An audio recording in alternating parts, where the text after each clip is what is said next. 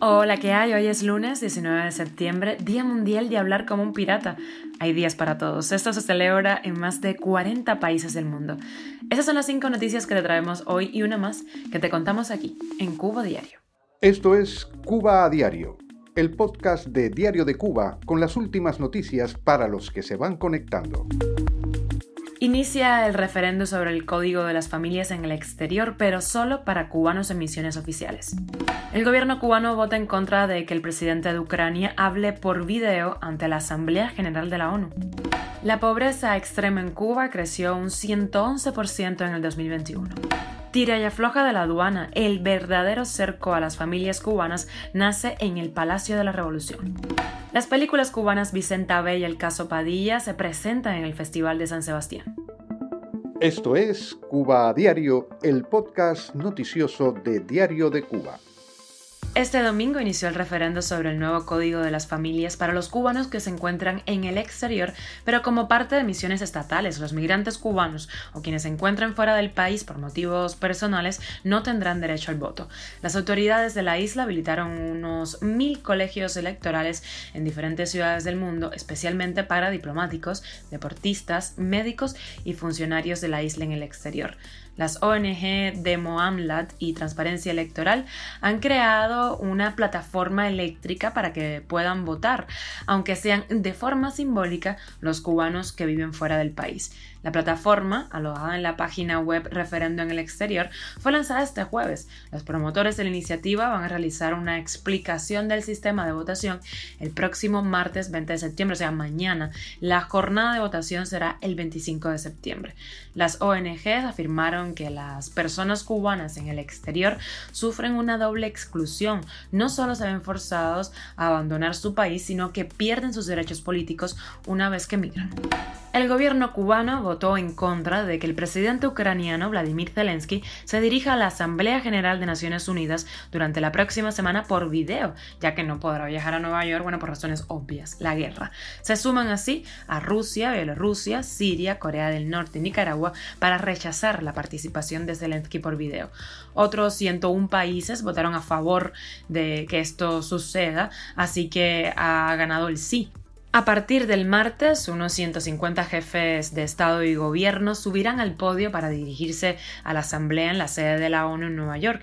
Debido al COVID-19, en los dos últimos años, los discursos han tenido lugar total o parcialmente de manera virtual. Cuba a diario. Las cifras de cubanos beneficiarios de la asistencia social se disparó en 2021 en un 101%. Esto, según indica el Anuario Estadístico de 2021 que publica la Estatal Oficina Nacional de Estadísticas e Información. Ello supone que más cubanos se sumaron a la lista de la pobreza extrema y dependen por completo del Estado para sobrevivir.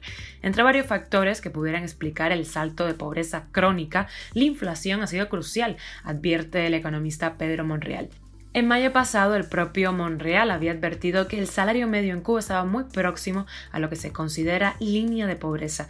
En Diario de Cuba hablamos con ciudadanos en la calle y eso nos contaron sobre la situación de la comida. ¿Cuántas comidas hacen el día en su casa? Una. Una sola por la tarde y ya mañana. ¿Por qué por la mañana, no?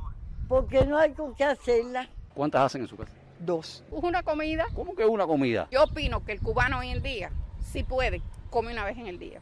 Porque no hay recursos, no hay abastecimiento. ¿Cómo está la dieta para el tema diabético? ¿Está muy difícil? Bueno, un poquito con el problema de la leche. Está un poquito. Está duro Sí, el tema, ¿no? sí. ¿Y, la, ¿Y los precios para la comida que ustedes quieren hacer de una dieta balanceada? Bueno, imagínate tú que una libra de claria por internet, que es por donde uno lo consigue, están a 120, 100, 120, depende de la cantidad de libra que te venden. Bueno, hacerte, decirte franca, a mí en estos tiempos me da lo mismo porque todo está por las nubes que no puedo criticar al que lo hace porque todos tenemos necesidad. ¿Qué te parece el asunto de que puedas comer más o menos en el almuerzo, desayunar fuerte? ¿Cómo lo, cómo lo harías tú? Priorizo la mañana y el almuerzo. Es lo que hay que priorizar. Es lo que hay que priorizar, Porque yo soy profesional de la salud y por eso lo sé. ¿verdad? ¿Cuántas, la proteína cuántas veces debe comer uno a los días? ¿O al, o al mes? Dentro de tus posibilidades. Es difícil de llevar un, para un, ahora mismo para una Sí, es difícil, claro. Una dieta balanceada. Claro que es difícil. Hay que tener muchos recursos. Yo vivo por la Mejeira. Estoy en el centro de todo el comercio.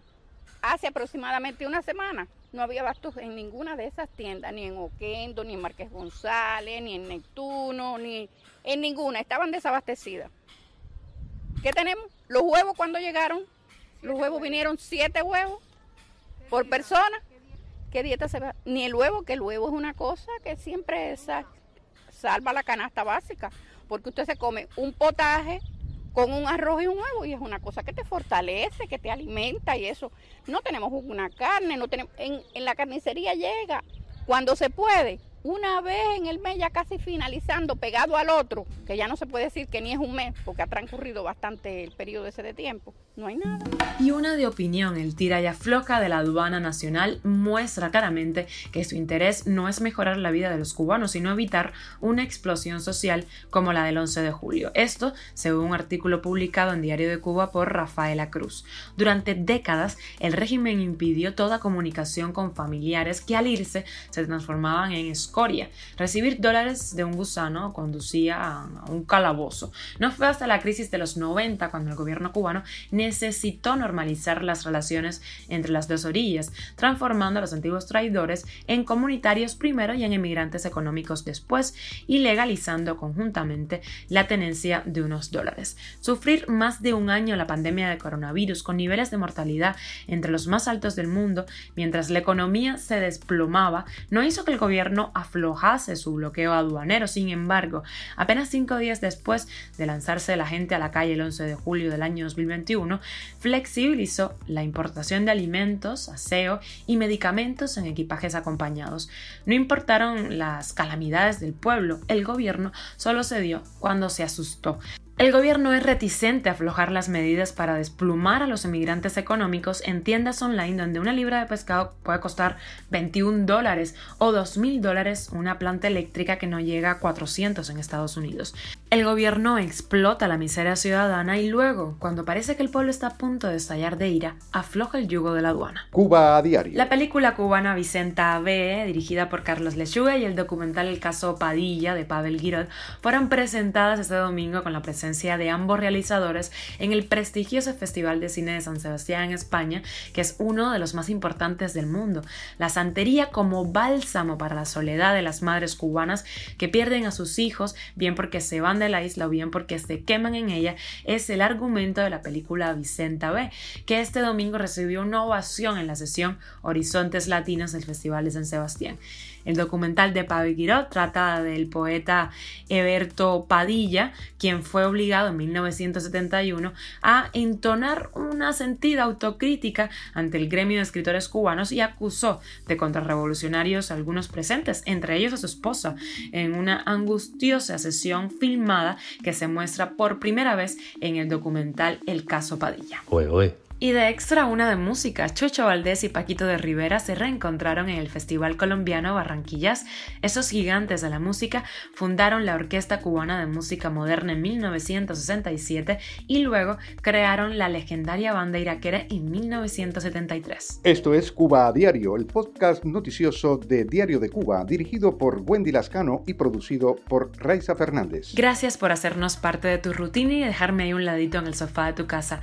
Estamos contigo de lunes viernes en Spotify, Apple Podcast y Google Podcast, SoundCloud, Telegram y síguenos en nuestras redes sociales. Yo soy Wendy Lascano y te mando un beso enorme.